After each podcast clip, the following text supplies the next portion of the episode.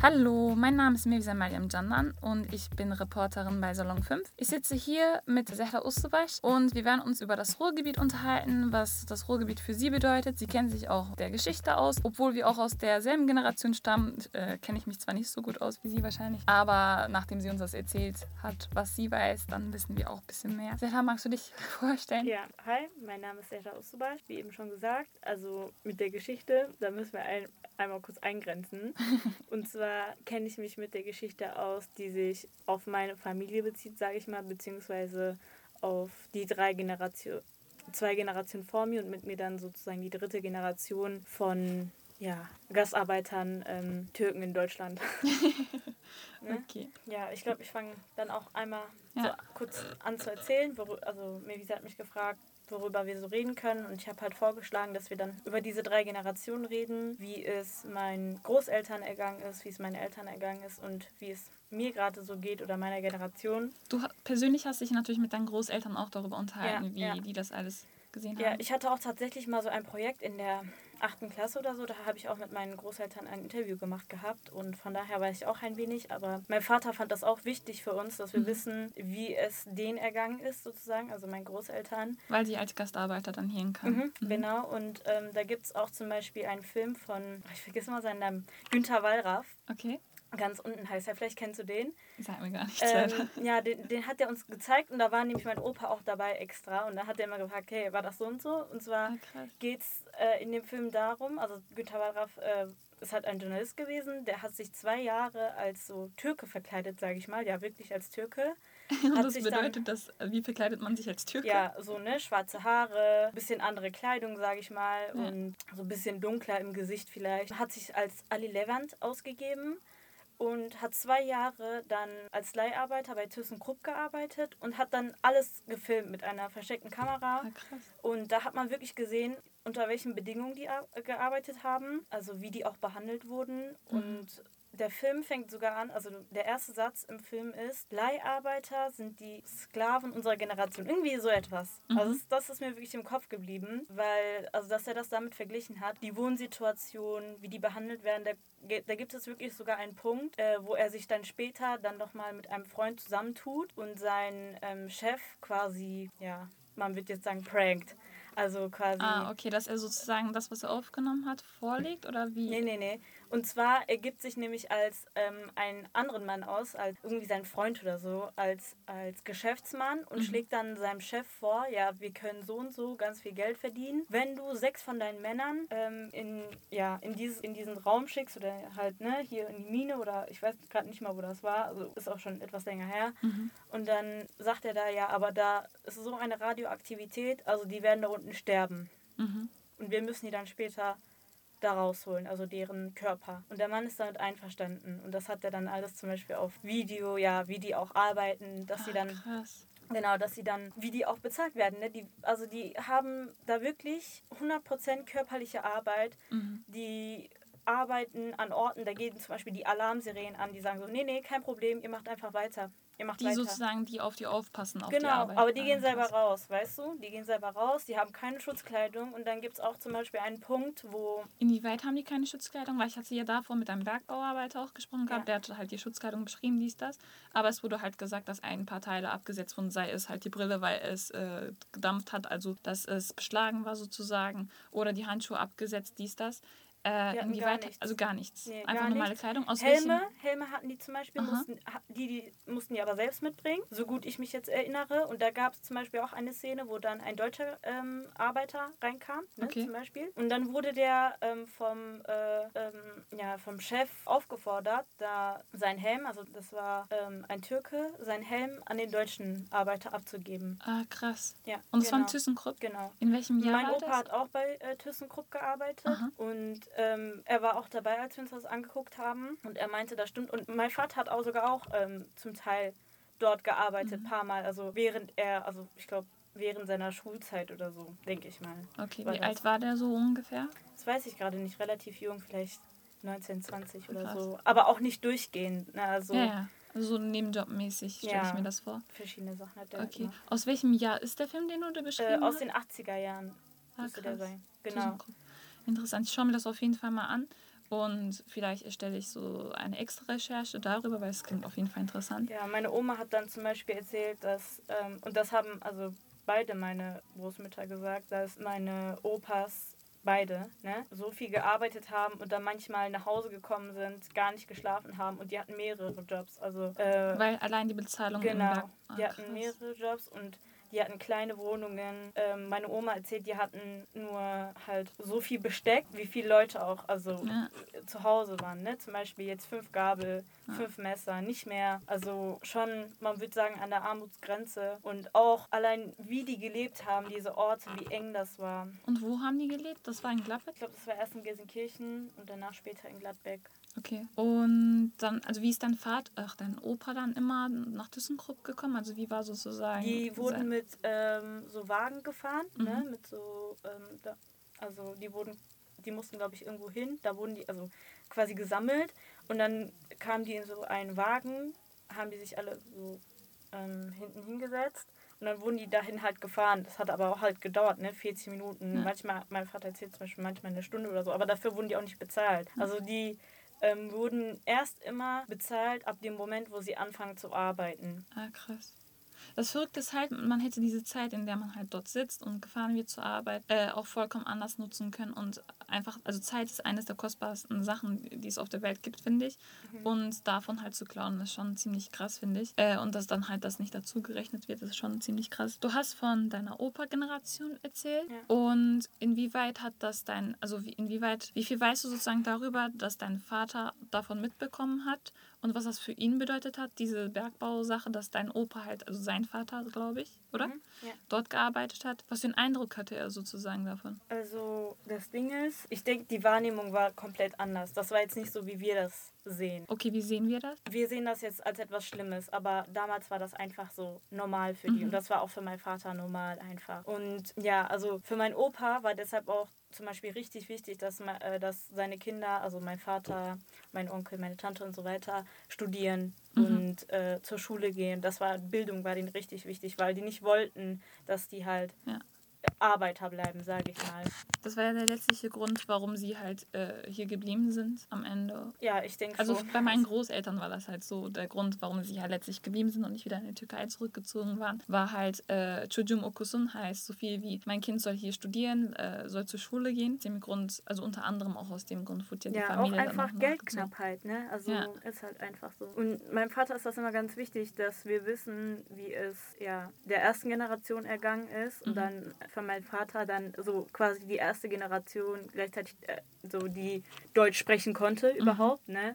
Zur Schule gegangen ist, Dolmetscher und quasi zwischen diesen zwei Welten vermittelt hat einfach. Und er möchte halt, dass jetzt wir, also unsere jetzige Generation, unseren Status, sage ich mal, noch weiter erhöhen. Und darum muss man aber kämpfen, weil die Wahrnehmung ist nicht bei jedem angekommen, dass Dass wir auch ein Das- Teil dieser Gesellschaft genau, dass wir auch einfach nicht Teil. mehr Gastarbeiter sind. Ja. Meine Mutter sagt zum Beispiel auch, sie kam mit 16 nach Deutschland, hat dann ihr Abitur nachgeholt, hat studiert und sie hat halt so manchmal Schwierigkeiten, weil sie hat ja die Sprache erst im Nachhinein gelernt und sie hat sie halt auch alleine gelernt. Mhm. Also meine Großeltern oder so, keiner konnte ähm, ähm, Deutsch und sie ist auch die einzige unter zwölf Geschwistern, die überhaupt studiert hat. Mhm. Und manchmal werden halt so Witze über meine Mutter, also manche Leute machen sich dann irgendwie lustig darüber, wie sie redet ähm, oder Innerhalb ähm, der Familie? Nee, also wenn sie zum Beispiel jetzt telefoniert mit jemandem irgendwie, ich weiß nicht, wegen, um ein Rezept zu verschreiben Okay. oder wenn wir beim Amt sind oder so, dann manche tun irgendwie so, als könnte sie gar kein Deutsch und sind dann so, ja, hören Sie mich überhaupt, verstehen Sie mich mäßig, ne? Ah, krass. Ähm, ja, also dann äh, hat sie halt eines Tages gesagt, dass das eigentlich für sie normal ist. Also für sie ist quasi normal, ähm, immer ein Stück weit ausgeschlossen zu sein Ja. und äh, anders zu sein. Und irgendwo kann ich das auch nachvollziehen, weil meine Mutter ist im Dorf aufgewachsen und sie kam ja hier hin und bei ihr hat halt wirklich, also gab es halt noch so die Anforderung, du musst dich anpassen. Ja, ja, ja. Bedeutet, man muss die Sprache lernen, man muss vielleicht ja so gesellschaftliche Regeln lernen und bla bla bla. Und man hat dann, also man hat eher dazu tendiert, dann den Fehler bei sich irgendwie zu suchen, anstelle halt zu sagen, okay, was ihr macht, ist eigentlich vollkommen genau. falsch. Dann habe ich mich hingesetzt und gedacht, ja, okay, aber warum, warum muss ich mich denn noch anpassen? Also dieselbe Ja. Anforderung wird auch an mich gestellt, obwohl ich hier geboren bin, mit der Sprache aufgewachsen bin. Und ja, also natürlich waren für mich einige Sachen fremd, ne? Normal also in der Grundschule zum Beispiel kann ich mich erinnern, da wusste ich nicht, irgendwie da haben die Kinder gesagt, ja, sagen eure Eltern auch immer, ähm, solange irgendwie deine Füße unter meinem Tisch sind oder irgendwie sowas. Und ich kannte das alles gar nicht. Redewendung, ich wusste auch ja. gar nicht, was, was es bedeutet. Zum Beispiel, da hat die Lehrerin gesagt, jetzt spitzt mal eure Ohren an. Und ich hatte meinen Anspitzer in der Hand, das weiß ich noch ganz genau. Und ich wusste gar nicht, äh, was ist denn hier jetzt und so, weil ich damit einfach nicht aufgewachsen ja. bin. Also das sind so Kleinigkeiten, natürlich, ne? Aber ich glaube, das, was... Aber es liegt ja gleichzeitig auch daran, ja. weil deine Eltern haben dich ja erzogen mhm. und so weiter. Und hätten sie sozusagen diese Redewendung mitbekommen, wär, wären sie besser integriert worden von den anderen, hätten die natürlich diese Redewendung vielleicht auch gekannt und das wäre in deren Sprachgebrauch gewesen, sodass sie das vielleicht am Esstisch Ja, die sind so ja ganz werden. anders aufgezogen worden, ne? Also ja. muss man auch sagen. Also die sind noch so richtig so strenge Schule, sage ich mal. Da war wenig mit Pädagogik und so weiter, sage ich mal so. Ne? Also ähm, da haben unsere Eltern schon ganz viel in uns investiert, auf jeden Fall. Ey, vielleicht erzählst du uns einfach davon, du hast ja auch... Äh,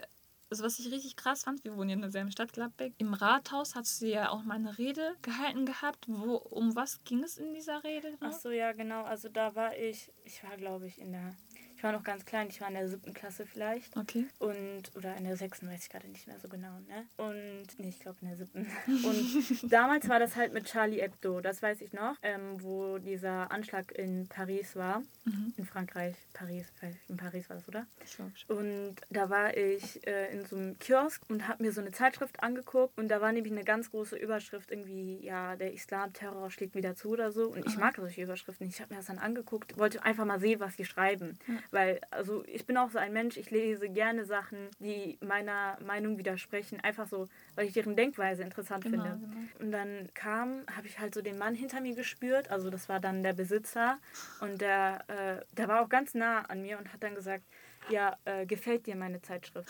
Und ich habe gesagt, nein. Und danach hat er gesagt, ja, dann packst du die jetzt weg, packst du die nach oben, dann gehst du hier raus. Also er hat mich quasi rausgeschickt, Ach, obwohl es mein Recht ist, mir das obwohl anzugucken. Obwohl ja theoretisch ein Kunde sein könnte, vielleicht. Natürlich, ob es, obwohl es mein Recht ist, das anzugucken. Und das waren dann immer so Kleinigkeiten, die ich alle im Nachhinein realisiert habe. Also ich habe erst total später realisiert, dass das alles nicht normal ist. Mm. Dass andere Kinder das nicht ja, erleben. Ja. Und dass andere Kinder ähm, auch zum Beispiel wenn sich bei uns jemand verletzt hat, so als Kind oder ich mich selbst verletzt habe, haben meine Eltern immer gezögert. Bringen wir die jetzt zum Arzt, weil damals wurden auch total viele Kinder irgendwie vom Jugendamt weggenommen und es war immer dieses Vorurteil, die mhm. Ärzte haben immer gefragt, schlagen sie ihre Kinder und man war immer verdächtig und äh, ja, man war irgendwie immer wurde immer verdächtigt. Und ich habe erst viel später realisiert, dass andere das nicht haben und dass andere Mütter nicht so behandelt werden wie meine Mutter. Ja. Und dass äh, die diese ganzen Sorgen einfach nicht haben, dass sie viel einfacher einen Job finden. Und ja, also ich denke aber halt, und das war das, was ich eben vergessen habe zu sagen, dass es halt also viele Menschen sind anders, ne, natürlich. Ja. Äh, aber dadurch, dass es äußerlich halt so einfach zu bemerken ist, dass man anders ist, kategorisieren dich Menschen auch viel einfacher und ja. packen dich woanders rein. Das kennt man ja von denjenigen, die halt auch in so einer Gastarbeiterfamilie aufgewachsen sind, aber auch mittlerweile zur dritten Generation gehören, aus dem türkischstämmigen, aber trotzdem halt blond sind. Und danach werden, also werden die deutlich positiver ja. behandelt ja. als jemand, also sagen wir mal, dessen Frau oder so ist daneben mit Kopftuch. Und dann wird gesagt, okay, ihr seid eigentlich gar nicht aus derselben Familie oder so. Und danach ist dann die Frau, die halt, äh, die dann irgendwie ausländisch aussieht oder so, diejenige, die ihn gezwungen hat, mit ihr zu heiraten oder so. oder ja, krass. auch äh, so Stereotypen, ne? Zum Beispiel meine Freundin, äh, die ist auch blond, ne? Äh, grüne Augen und so. Und wir sind halt damals immer, wo wir jünger waren, jeden Tag zusammen zur Schule gefahren. Und die Leute dachten wirklich, dass sie Türkin ist, weil sie mit mir fährt. Mhm. Also als wäre es irgendwie nicht normal, dass man befreundet sein ja, kann, ja, ja. wenn man äh, irgendwie aus verschiedenen Kulturen kommt. Und wir sind halt immer noch, also seit äh, sechs, sieben Jahren beste Freunde und daran äh, ändert sich halt auch nichts. Da sind ja auch diese Überschneidungen bei Freundschaften von unterschiedlichen Kulturen. Gibt es ja halt auch diese, dass du einen Teil ihrer Kultur ein bisschen auch so übernimmst, mhm. vom Verhalten oder so, aber dass sie halt auch äh, deine Kultur kennenlernen und dass diese Überschneidungen dann stattfinden. Ja. Und dass da eine vollkommen neue Kultur dann entsteht, die dann halt viel offener für die Welt ist und äh, einfach besser umgehen kann mit der Gesellschaft. Und was mir auffällt, wie du auch bei diesem Kiosk-Arbeiter oder so auch beschrieben hast, oder sei es auf, auf deine Familie direkt bezogen, dass die damalige Generation viel strengere, äh, einen viel strengeren Blickwinkel hatte auf die Gesellschaft, auf das Leben irgendwie. Und dass unsere Generation durch diese Vielfalt, die halt gegeben ist, wenn sie dafür offen ist, einfach sich nur bereichern kann. Also es gibt keinen sozusagen ja, Rückschlag, genau, was das, da erleben genau, kann. Genau. Und du wurdest, um nochmal auf deine Rede zurückzukommen, weil das ist ja schon etwas krasses, finde ich, dass du im Rathaus stehst, da so, vor all den Leuten. Ähm, ich glaube, das wird auch ausgezeichnet oder was war ja, da noch? Also ich habe dann den ersten Platz bekommen. Das war ein Wettbewerb? Genau, das war ein Wettbewerb. Ich habe den ersten Platz bekommen. Also ich musste dann äh, quasi noch eine Rede schreiben und das, also meine erste Rede, ich musste zwei mit zwei Reden nach vorne gehen. Aha. Die hab, hatte ich noch in der Gruppe geschrieben. Da ging es um Perfektion mhm. und dann musste ich in einer halben Stunde eine neue Rede schreiben und die zweite Rede war dann ähm, auf die, ja, diesen Vorfall bezogen mit dem Laden. Ah, okay, okay. Und ich habe mir halt immer gedacht, ja, egal was ich erlebe, ich möchte daraus halt einfach Stärke ziehen ja. und das einbauen und darüber einfach reden, weil Leute wissen das einfach nicht. Also ich habe auch schon ganz oft gehört, ja, also gegen dich habe ich ja nichts, aber die anderen Ausländer immer, die anderen. Also die das habe ich ganz häufig gehört. Wirklich. Aber und das ist ja auch manchmal auch, ich kenne das aus meiner Familie, äh, dass dann auch gesagt wird, okay, äh, über dich mache ich mir keine Sorgen, dein Dingsbums, dein Charakter ist ganz gut, dies, das, aber halt die anderen. Und die anderen sind manchmal äh, nicht wirklich fremde Menschen, wenn ich mich halt mit denen treffe, sondern tatsächlich, was weiß ich, Cousine oder so. Dann ist das schon, genau. das ist richtig krass, dass einfach innerhalb der unmittelbaren Nähe, innerhalb dieser Gesellschaft, die direkten Menschen auch beschuldigt werden. Das ist ja. total verrückt, dass es einfach als Selbstverständlichkeit äh, betrachtet wird, einfach Menschen beschuldigen zu dürfen. Also ja, man muss sich ja vorstellen, für diese Leute sind die anderen wirklich Fremde, aber für uns sind das unsere Väter, unsere Brüder, ja, unsere ja. Mütter. Das, das, das trifft einfach, einen. Ja. das ist für mich auf keinen Fall ein Kompliment. Du bist gut, aber die anderen nein. Aber das zeigt mir auf jeden Fall, dass ähm, man die Leute erst kennenlernen muss. Weil von außen hätte man mich vielleicht auch nicht so eingeschätzt. Und man erfährt ja auch ganz oft, wie dann Leute plötzlich überrascht sind, dass du auf einmal so gut du Deutsch kannst. Deutsch, ja. Deutsch kannst und so weiter. Ne? Und ich muss auch sagen, ich habe ganz viel erst reflektiert durch Filme und Bücher und so weiter. Also vor allem in Amerika. Ich, ich sehe das manchmal so wie so eine Parallelwelt. Mhm. So in Amerika die Schwarzen damit identifiziere ich mich manchmal so. Und die hatten ganz viele Filme, zum Beispiel ein Film, ähm, The Butler hieß der. Ah, und ähm, ja. da war halt der Butler im Weißen Haus. Das waren weiße Politiker, die über Schwarze gesprochen haben. Und die haben halt immer so ähm, abwertend über die gesprochen. Mhm. Und es ging halt darum, dass der schwarze Butler im Raum stehen musste. Die haben halt immer gesagt, wenn du im Raum bist, muss der Raum so sein, als wäre er leer, also als wäre kein Schwarzer da. Ja. Und das ist mir dann aufgefallen im Nachhinein, dass ich das eigentlich auch ganz oft über, äh, erlebt habe. Also dass Leute, also irgendwie in den Nachrichten oder auch allein in der Schule, dass dann irgendwie von Islamisten gesprochen wird. Und ähm, ganz oft setzt man Islami das Wort Islamist gleich mit Salafist und Extremist, aber, aber auch gleich jemand soll mir mal bitte erklären, was Islamist überhaupt ist. Ja. Also was für eine Assoziation überhaupt darin steckt. Ja. Und das Problem ist, äh, finde ich auch, jetzt bezogen nochmal auf das Ruhrgebiet, weil wir halt als Gastarbeiter hier kamen, als Türken, dies, das, wird auch direkt gleichgesetzt, Türke gleich Muslim oder so. Und das stimmt halt überhaupt nicht. Also Türkei wird halt ganz unterschiedliche Kulturen, so wie jedes einzige Land auch. Das hat alle Glauben sozusagen, also sind drin beinhaltet. Und ihr könnt, also man kann einfach nicht sagen, äh, du bist Türke, gleichzeitig bist du halt Muslim. Das ist einfach ungleich, wenn man ja, dieses Zeichen hat. Guck mal, da hat zum Beispiel Immanuel Kant halt ähm, so etwas, was der Subjekt- und Objektstatus nennt. Der Subjektstatus ist zum Beispiel, Lena kommt in den Raum und ja, Lena mag Pferde, Lenas Lieblingsfarbe ist rot, äh, Lena kann sehr gut schreiben und bla bla bla. Das ist der Subjektstatus. Und der Objektstatus ist, wenn ich zum Beispiel in den Raum komme mit einem Kopftuch, dann kommt mit mir die ganze Türkei, äh, die ganze ja. IS-Politik, alles Mögliche kommt mit mir in dem Moment in den Raum. Ja. Und man ist quasi schon so vorbelastet mit ganz vielen Assoziationen, mit denen man gar nichts zu tun hat. Ja. Und das ist so eine Sache. Er sagt zum Beispiel auch, Immanuel Kant, ist interessant, ähm, dass ähm, jede Person ein Mensch ist, aber nicht jeder Mensch eine Person. Und hier haben wir den Unterschied. Was ist der Unterschied zwischen Mensch und Person? Eine Person hat nämlich, ist nämlich ein Individuum, hat mhm. eine Persönlichkeit. Und hier ist für ihn Person, also was er als Person betitelt, wirklich die weiße Rasse. Also Krass. man kann wirklich, wenn man recherchiert, ne, der hat ganz viele frauenfeindliche und auch rassistische Aussagen eigentlich. Es gibt auch eine Pyramide von dem, mhm. wo er, also die habe ich jetzt nur noch ganz grob im Kopf, wo er ganz oben die weiße Rasse sieht und danach kommen nach ihm irgendwie, habe ich jetzt vergessen, wer danach kommt. Auf jeden Fall kommen danach irgendwie Asiaten, der Orient und danach ganz unten die Schwarzen. Also das ist so quasi dann für ihn so eine also, Pyramide die halt gewesen. Halt oben sind. Ja, aber man muss ah, sagen, diese Grenzen, die existieren halt wirklich. Also manche Leute haben das halt wirklich so im Kopf. Und ich bin ja. ehrlich, ähm, dadurch, dass ich das so oft erlebt habe und ich habe ganz viele unterschiedliche Rassismuserfahrungen schon gehabt, habe ich das alles, vor allem als Kind, man nimmt ganz viel auf, verinnerlicht irgendwann. Mhm. Und man hat wirklich ein Minderwertigkeitsgefühl verinnerlicht. Und das ist mir erst ganz spät aufgefallen. Mir ist aufgefallen, dass wenn ich irgendwie in der Öffentlichkeit bin und ich bin zum Beispiel alleine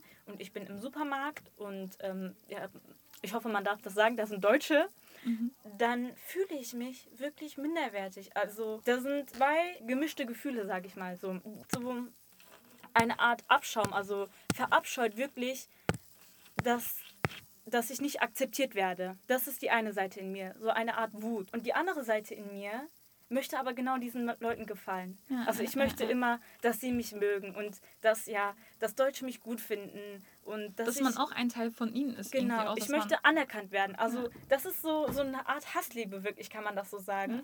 Aber mir ist dann später auch aufgefallen, dass die Seite, die anerkannt werden möchte, einfach überwiegt. Also wenn ich dann okay. draußen bin, dann bin ich noch netter als sonst und ich möchte noch besser als sonst rüberkommen. Ich möchte, ich möchte, dass sie mich mögen. Ich möchte nicht wie ein Assi rüberkommen und ich sehe mich halt immer repräsentativ, der ja. Objektstatus. Ja. Ich stehe repräsentativ für ganz viele andere Menschen. Ein Fehler, den ich mache, ist ein Fehler, den auch gleichzeitig du machst oder meine Mutter gemacht hat, in deren Augen, weil es so verallgemeinernd ist. Und andererseits, wenn ich jetzt zum Beispiel unter Leuten bin, die so wie ich sind, gefallen. Also das ist nicht ein Anspruch. Ja. Aber das ist auch das, dieser Druck, deshalb ist man genau. etwas entspannter halt. Also das ist wie wenn man sich mit Freunden trifft, einfach ein bisschen äh, sich aussprechen kann und so weiter. Da hat man all diesen Druck, die, diese Last auf diesen Schultern ein bisschen weggenommen und man kann sich halt einfach so benehmen, verhalten, wie man halt als Person, Person Mensch. Ist. Genau, also dann, dann nimmt das auch von dir diese Last weg. Ja. Also du möchtest denen zwar nicht gefallen, aber das ist auch gleichzeitig eine Erleichterung für ja. dich und du merkst, du bist so, ja, was ist denn mein wahres Ich? Ja, ja. Also da gab es wieder einen Film, da äh, hat ein Schwarzer in einem Callcenter gearbeitet und da kann man ganz erfolgreich werden, er ist aber nicht so erfolgreich und dann gibt ihm eines Tages jemand einen Tipp und sagt, benutze mal deine weiße Stimme. Also rede mal am Telefon so, als wärst du weiß. Wie hat er denn davor geredet? Normal, wie er halt ist, normal. Hallo, ah, okay, hallo, okay, können ja, Sie mir bitte zuhören, bitte? Und ja, zack, alle reden, äh, legen auf. Und dann sagt er, rede mal, als hättest, als bräuchtest du dieses Geld nicht, als hättest du diese ganzen Sorgen nicht und so weiter. Und er entwickelt quasi so eine weiße Stimme. Mhm. Und auf einmal wird er ganz erfolgreich. Und ich habe nachgedacht und gemerkt, ich habe auch eine weiße Stimme. und zwar immer dann, wenn ich versuche, Leute von mir zu beeindrucken. Wobei ja man sagen muss, also jetzt, wenn wir uns äh, vom Äußeren her vergleichen, äh, du bist ja viel, also du bist ja sozusagen weiß. Also bei mir sieht man noch, dass ich vielleicht südländisch und so bin. Ja, genau. Und also von der Hautfarbe her meinst du? Genau, genau, genau. Dass du halt, also tatsächlich ja, einfach. Ich bin nur, richtig käseweiß. Käse. okay.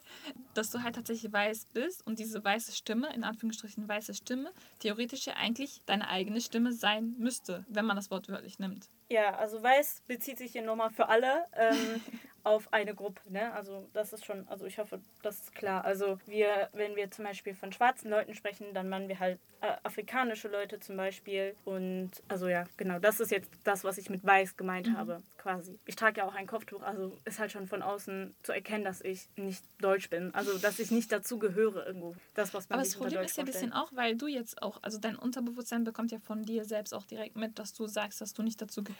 Ja. Also das ist zwar irgendwie daher gesagt, bisschen auch, wir sind jetzt unter uns und so weiter. Mhm. Aber dein Unterbewusstsein bekommt ja alles ja. mit. Und das ist ja eigentlich nicht nur die Gesellschaft, die dafür sorgt, dass man mhm. äh, sich versucht anzupassen und so weiter. Man ist das ja auch eigentlich selbst. Ja. Aber dieses Selbst wird ja, wie du auch beschrieben hast, mit deiner Kindheit und so weiter, geprägt durch halt diese Kommentare und so weiter, sodass man dann irgendwelche solche Sachen dann irgendwann von ja, sich Ja, das bin auf jeden Fall auch ich. Also das habe ich nur viel zu spät bemerkt und ich versuche auch daran zu arbeiten und ich lerne Dinge neu. Ich lerne sogar meinen eigenen Namen neu. Also früher habe ich mich zum Beispiel immer als Zera vorgestellt, ja. weil Leute meinen Namen nicht aussprechen können und ja, ich wollte, also das war immer für mich, ne, so richtig schlimm, wenn es so eine Vorstellungsrunde gab. Wie heiße ich jetzt? Heiße ich Sera oder Zera? Oder wie soll ich mich äh, vorstellen? Mhm. Und ich wurde zum Beispiel in der Grundschule, äh, Grundschule über die ganzen vier Jahre Zera genannt. Und auch in der fünften Klasse, ich weiß noch so gut diesen Moment, ich dachte mir, wie stelle ich mich jetzt vor? Und ich habe mich als Zera vorgestellt. Okay. Ah, und ich wurde Zera genannt. Und jetzt ändert sich das alles so ein wenig. Und jetzt stelle ich mich als Zehra vor, Aha. weil das ist mein Name. Ja. Also ähm, natürlich, ne, wenn jemand das nicht aussprechen kann, ist eine komplett andere Sache. Aber wie wir uns selber vorstellen, das hat etwas mit uns zu tun. Ja. Also stelle ich mich als die Person vor, dessen Namen nicht ausgesprochen werden kann, oder stelle ich mich als mich selbst vor? Ja. Das ist so eine Sache, die wir uns selbst auch antun, ne? Auf jeden Fall, krass das Gespräch hat auf jeden Fall äh, so weit gut getan, dass man sich einfach aussprechen kann, weil man halt, wenn man plötzlich in dieser, in Anführungsstrichen, deutschen Gruppe ist, plötzlich halt nicht darüber, also man bekommt kein Verständnis von der anderen Seite. Das ist dann eher mehr Mitleid als Verständnis irgendwie, dass man dann gesagt wird, okay, das ist krass, aber man selbst, also zum Beispiel jetzt auch bei der Sache, was in äh, Amerika abgeht, mhm. ist ja auch, okay, man sagt, das ist krass, man macht Stories darüber, was weiß ich, aber überlegt nicht, inwieweit man selbst äh, dazu beiträgt und auch selbst davon betroffen betroffen ist, genau. Ja. Weil, also die Gesellschaft ist ja, ist ja die Zusammensetzung von Individuen und an sich, wenn man als Mensch, als einzelne Person sozusagen äh, etwas verändern würde, an sich die eigene Nase anpacken würde oder so, äh, da könnte man auf jeden Fall eine Veränderung dieser Gesellschaft halt beitragen, mhm. sei es von Deutschland hier aus auf Amerika. Man muss halt alles in kleinen Dimensionen betrachten und das im Hinterkopf behalten, dass es eine größere Dimension ein bisschen auch gibt. Bezogen jetzt auch auf Dings, äh, ich lese ja auch selber gerne Bücher und schaue auch mhm. unglaublich gerne Filme. Du hast ja gesagt gehabt, dass du auch das sehr gerne tust und so weiter. Und ich habe natürlich meine eigene Definition jetzt darüber, warum ich das so gerne mache. Kannst du vielleicht sagen, weil wir haben ja auch noch eine Bücher-Podcast-Reihe und eine Film-Podcast-Reihe dann irgendwann bald auch, was das überhaupt für dich bedeutet? Das ist jetzt ein Mischmasch geworden aus, also es ist jetzt nicht nur Ruhrgebiets-Podcast bisschen, das ist ja. einfach so Menschen kennenlernen Podcast. Ja, also was Filme für mich bedeuten. Ja, unter anderem auch, aber auch Bücher. Ja, Filme und Bücher. Also bei mir, ich habe schon, als ich klein war, noch nie so gerne Fantasiebücher gelesen. Für mich müssen Bücher immer ja, ein Wissen auf mich übertragen, sage ich mal. Ne? Also ich möchte davon wirklich etwas lernen. Mhm. Und ich habe auch ganz oft Bücher gelesen, die so to das totale Gegenteil meiner Meinung sind. Und ganz oft Dokumentation und Filme Na, geschaut über Sachen oder von Leuten, die total anders als ich denken. Und ich muss schon sagen, es hilft. Also ich habe sehr viel gelernt zu reflektieren. Ich habe mir auch irgendwo gedacht, würde ich zum Beispiel mir die Nachrichten so anschauen, wie sie sind, zum Beispiel im deutschen Fernsehen, und das muss man sagen, dass die manchmal zum Teil richtig rassistisch sind, mhm. wäre ich vielleicht auch Rassist, äh, Rassist geworden. Also wäre ich jetzt nicht ich, wäre ich nicht aufgewachsen so wie ich aufgewachsen bin, ja. sondern irgendwo anders reingeboren. Also man muss auch fragen, das ist halt auch eine Sache von Persönlichkeit einfach. Wer hat eine starke Persönlichkeit? Wer ist einfacher zu manipulieren? Und was sagt das über eine Person aus, wenn sie zum Beispiel rassistisch ist oder dich nicht mag? Ja. Schränkt das mich ein oder sollte mich das einschränken? Oder ganz andersrum, ob das das Gegenüber ein bisschen einschränkt. Also wenn eine Person rassistisch ist, inwieweit diese Person dann selbst eingeschränkt ist. Genau, ja, ja, das, das auch auf jeden Fall. Was ich auch zum Beispiel jedem empfehlen kann, ähm, das heißt The Blue-Eyed Experiment, glaube ich. Mhm. Gibt es auch eine deutsche Version, so gut ich weiß. Das hatte mal ursprünglich ähm, äh, eine Frau in Amerika erfunden und das äh, bei Schwarzen erstmal so getestet. Äh, da geht es nämlich darum, ist auch ganz interessant, dass eine Gruppe ähm, aufgeteilt wird nach der Augenfarbe. Also die Leute mit blauen oder grünen Augen werden, äh, kommen in eine Gruppe und die Leute mit braunen Augen kommen in die andere Gruppe. Okay. Und dann gibt es so eine Gegenüberstellung. Also die Leute mit grünen Augen bekommen auf einmal so eine Schürze oder so, müssen die sich umhängen. Mhm. Dann dürfen sie äh, die Leute mit äh, braunen Augen, die dürfen sich ganz in Ruhe hinsetzen, die werden ganz in Ruhe eingewiesen, kein Stress, gar nichts. Und dann kommen die mit grünen Augen oder blauen, ne, mit mit bunten Augen, sage ich jetzt einfach mal. Und auf einmal heißt es dann, sind dann überall solche Plakate wie, ja, Blauäugige können nicht lesen, Blauäugige sind dumm oder ich weiß nicht, solche Sachen halt immer so negative Nachrichten, sage ich mal, ne? so wie wir es auch erleben. Mhm. Und dann kommt halt wirklich, äh, dann dürfen die sich irgendwie nicht hinsetzen, da sind nicht genügend Stühle, sie sollen aufstehen, sollen gehorchen und dann heißt es, ja, siehst du, du hältst dich doch gar nicht an die Regeln, halt dich mal an die Regeln, du kannst dich gar nicht an die Regeln halten. Okay, wer macht denn aber die Regeln? Da kann man auch richtig gut reflektiert. Und zwar zu schauen, okay, dass wir sind nicht so geboren. Also wir als Menschen sind nicht äh, irgendwie wertvoller als andere, egal wie wir geboren sind.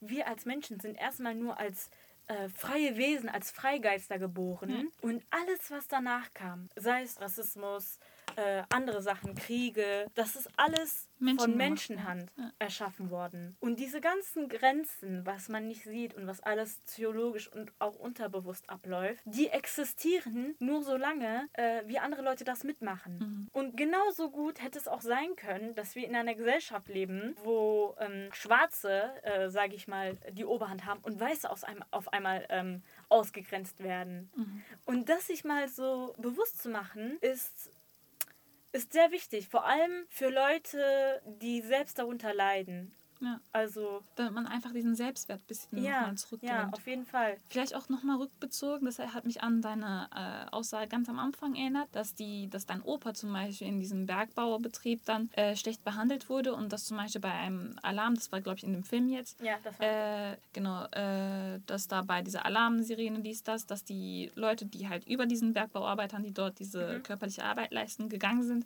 und die und denen gesagt haben, dass die halt dort weiterarbeiten können, dass eigentlich nichts los ist ist. Was glaubst du, äh, dass das sozusagen dazu geführt hat, diese extreme Entwicklung, einfach diese psychische Entwicklung auch, abgesehen jetzt von dieser materiellen Entwicklung, dass alles maschineller und so geworden ist, dass Menschen zum Beispiel jetzt sagen können, okay, ähm, ich bin mehr wert, also vor allem jetzt im Ruhrgebiet, jetzt beziehen wir uns wieder aufs Ruhrgebiet, äh, ich bin mehr wert als andere Menschen. Damals wird das ja gesagt. Und dass man jetzt sagt, okay, alle Menschen sind gleich. Weil das, das merkt man ja immer mehr, dass sozusagen jetzt bezogen auf Amerika jetzt das, was los ist. Oder halt auch, dass zum Beispiel jetzt diese Gleichgeschlechtersache und so dann, also man sieht ja, die Demos werden immer mehr, dies, das. Und du hattest gerade eben kurz was gesagt gehabt. Was hattest du gesagt? Bildung. Ah, krass. Ja, okay. also ich, ich denke auf jeden Fall Bildung. Also diese Leute, die da zum Beispiel im Bergbau gearbeitet haben, auch mein Opa natürlich, er könnte gehen. Ne? Mhm. Das ist ja dann immer so der Vorwurf.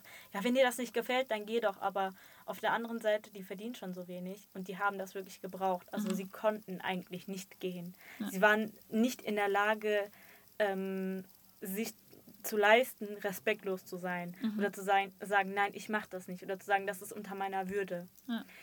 Ähm, und genau deshalb müssen wir uns halt bilden und wir müssen unsere Rechte kennen. Wir müssen, denn dieser Mann, der wurde nämlich, äh, der Mann im Film, der Chef, der wurde nämlich tatsächlich dann auch später angeklagt, wegen noch ganz vielen anderen Sachen. Ah, krass. Und hätte nämlich irgendjemand von denen also gesagt, ja, ich kenne meine Rechte und äh, nein, so, das kannst du nicht machen. Das ist falsch, was du machst. Und ich klag dich jetzt an, da hätte der Mann ganz bestimmt Schwierigkeiten, aber das wussten wir ja nicht. Aha. Und wir müssen das auf jeden Fall wissen. Und wir ja. müssen wissen, ja, was uns an Rechten zusteht, uns verteidigen können, ja. ne? uns äußern können einfach. Auch durch Sprache allein. Die Leute konnten noch gar nicht die Sprache. Also die konnten sich ja gar nicht äußern. Nur so ein paar Wörter vielleicht, mhm. ein paar Sätze und das war's dann auch. An sich ist es ja auch so, dass wir auch das, also wie du jetzt von deinen äh, Eltern und Großeltern berichtet hast, mhm. dass du Wissen aus der Vergangenheit sozusagen auf deinen Weg mitbekommst, dass man einfach alles, also ich habe bis vor kurzem persönlich immer die Vergangenheit ein bisschen versucht zu ignorieren, weil ich immer dachte, ich schaue jetzt nach vorne, dies, das. Aber man kann ja die Zukunft nur so besser gestalten, wenn man aus der Vergangenheit lernt. Und du hast es ja wunderschön schön halt so zusammengefasst, finde ich. Und ich danke dir auch dafür. Und gibt es irgendwie so ein Schlusswort oder so, was du einfach, äh, abgesehen von dem, was wir ja. jetzt besprochen haben und so weiter, den Menschen aus dem Ruhrgebiet vor allem einfach mit auf den Weg geben willst, sei es jetzt in unserer Generation, in der dritten Generation, aber halt auch vollkommen übergreifend. Ja, Leute, also trotz allem, was ich zum Beispiel erzählt habe und einige Sachen waren auch sehr negativ belastet, das ist mir auch bewusst ist das ja auf jeden Fall mein Zuhause. Also das habe ich auf jeden Fall begriffen. Mhm. Und zwar auch genau das Ruhrgebiet. Jetzt nicht irgendwie Bayern oder so oder äh, Sachsen. Nein, das ist genau mein Zuhause. Ich bin hier aufgewachsen und natürlich hat man zu kämpfen mit bestimmten Sachen, aber ich bin also ehrlich, mein Zuhause ist zum Beispiel nicht die Türkei. Mhm. So das kann ich jetzt von mir sagen. Ich stand ganz lange Zeit dazwischen und wusste nicht, wohin ich gehöre, weil man so irgendwie weder nach Deutschland richtig gehört, noch, noch in die Türkei. Mhm. Ne? Und dann ist das so manchmal schwierig, aber ich habe verstanden, ich gehöre hierhin und ich bin ein Teil von hier einfach. Und wenn ich was Besseres wünsche für meine Kinder, dann liegt das in meiner Hand. Mhm. Und wenn ich etwas Besseres für mich selbst wünsche, ich kann reden, ich kann mich artikulieren und das, davon muss ich Gebrauch machen. Und ich kann nicht zulassen, dass andere Leute, die mich hassen für nichts, also die mich nicht mal richtig kennen, mein Leben äh, beeinflussen oder mhm. mein Selbstwertgefühl. Und aber das ist halt auch ganz wichtig, dass man nicht sagt, ja, ist ja einfach egal, äh, scheiß auf die, sagt man ja so, ne? Nein. Ja sondern redet einfach darüber. Das ist halt Wirklichkeit und das muss man auch akzeptieren, vielleicht mal. Also auch Zeit geben einfach. Genau. Das ist mein Rat an euch. Fall. Vielen lieben Akzeptiert Dank. eure Gefühle, denkt darüber nach, reflektiert es. Vor allem Reflexion ist, finde ich, etwas, ja. was äh, eines der wichtigsten Sachen, dass man einfach all die Wahrnehmungen, also Wahrnehmungen sind ja sowieso etwas, sobald ich hier jetzt rausgehe, ist eine Wahrnehmung vollkommen anders, als wenn ich jetzt hier sitze mit dir rede. Äh, dass man einfach all das dann irgendwann reflektiert und das halt auch regelmäßig versucht, weil ja, man einfach. Ja, ich schlage euch auch vor, also bildet euch einfach weiter. Ich habe zum Beispiel früher, wo ich zur Schule gegangen bin, jeden Morgen habe ich mir eine Dokumentation angeguckt. Egal worüber es ist. Können die verschiedensten Dinge sein, aber das hilft euch einfach weiter oder so nebenbei, wenn ihr aufräumt. Hört euch einfach mal einen Post Podcast an oder hört euch mal eine Doku an oder irgendetwas, ähm, was einen Bildungswert äh, hat auf jeden Fall, was euch weiterhilft. Man, manchmal äh, greift man dann so kleine Dinge auf und das hilft dir, das große Ganze zu sehen. Das ist dann vielleicht so ein kleiner Puzzleteil. Ja. Ganz interessant. Mach das einfach mal. Vielen lieben Dank für das Gespräch. Das war auch für mich persönlich jetzt auch mega, mega nice, einfach sich darüber auszutauschen, einfach auch zu reflektieren, auch aus deiner familiären Perspektive das halt mitzubekommen, weil ich persönlich, weil ich ein bisschen eher zurückhaltend bin, was das angeht, habe mich nicht direkt mit meinen Großeltern so intensiv darüber ausgetauscht. Mhm. Und das finde ich halt mega schön, einfach auch mit der Familie halt darüber zu reden, was in der Vergangenheit geschehen ist und so weiter. Und ich danke dir einfach dafür. Und genau, verabschiede mich auch. Für diejenigen, also die jetzt zuhören, wenn ihr auch so interessant, interessante Stories habt, Empfehlungen habt, äh, was zum Beispiel dieses Weiterbilden angeht oder so. Sarah guckt anscheinend Dokumentation jedes Mal, bevor sie zur Schule geht. Dann schreibt uns per Instagram Salon 5 und unser Podcast schließen wir aber mit einem Tschüss. Tschüss.